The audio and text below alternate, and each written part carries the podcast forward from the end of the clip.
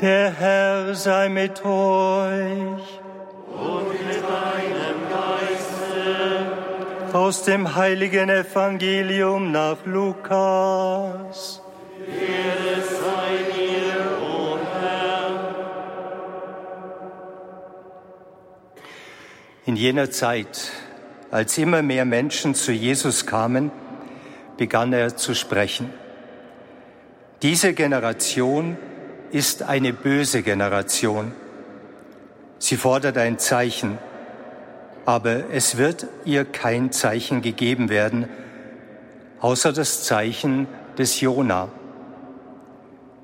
Denn wie Jona für die Einwohner von Ninive ein Zeichen war, so wird es auch der Menschensohn für diese Generation sein.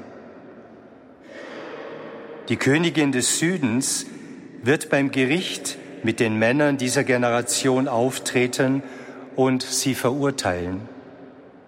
Denn sie kam von den Enden der Erde, um die Weisheit Salomos zu hören. Und siehe, hier ist mehr als Salomo. Die Männer von Nineveh werden beim Gericht mit dieser Generation auftreten und sie verurteilen. Denn sie sind auf die Botschaft des Jona hin umgekehrt. Und siehe, hier ist mehr als Jona.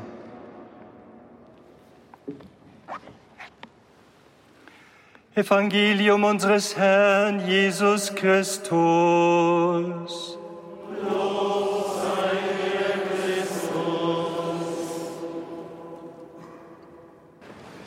Liebe Schwestern, liebe Brüder,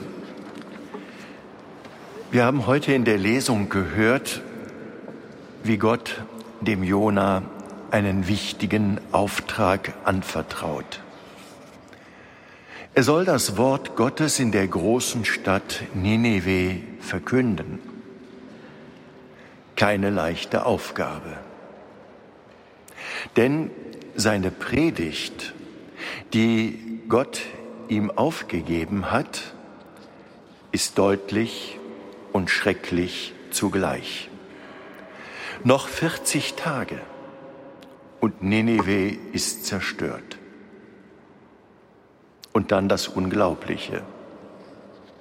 Die Leute glauben Gott. Sie rufen ein Fasten aus. Groß und klein bekehrt sich.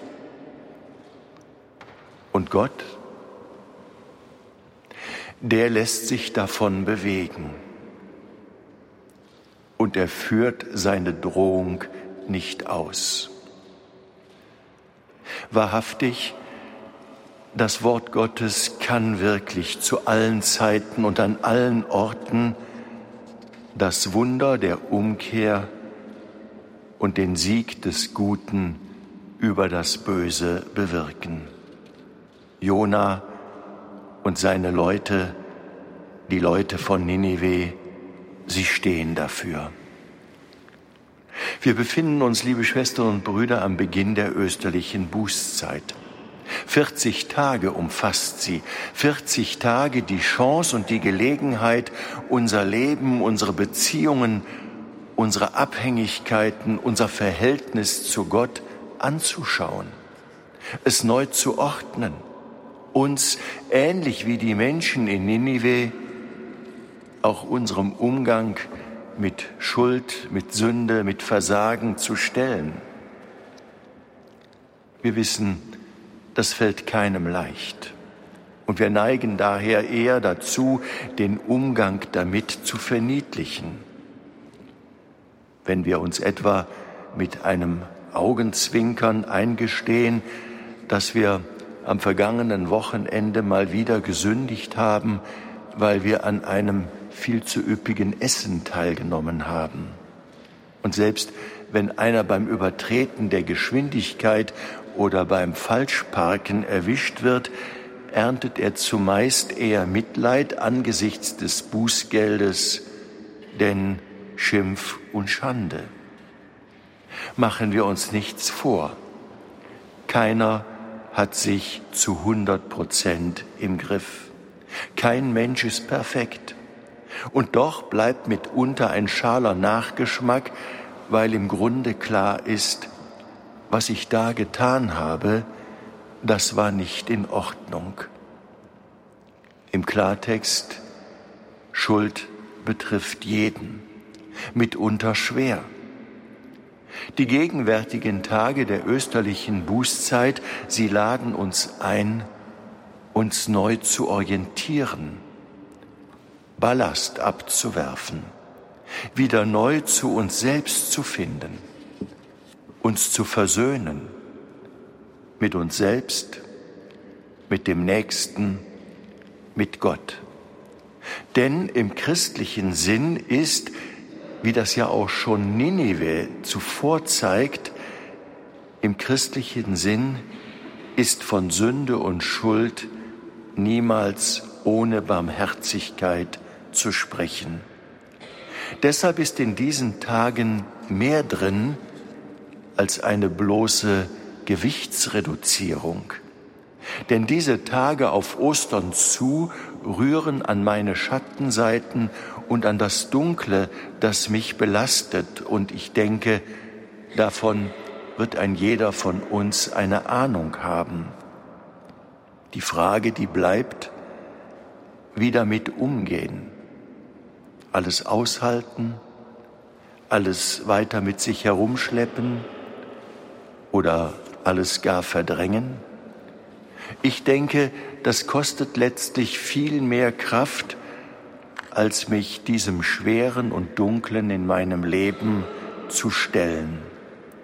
Und genau, und genau dabei wollen die vor uns liegenden Tage helfen, da sie doch aufs engste mit Gottes Barmherzigkeit verbunden sind.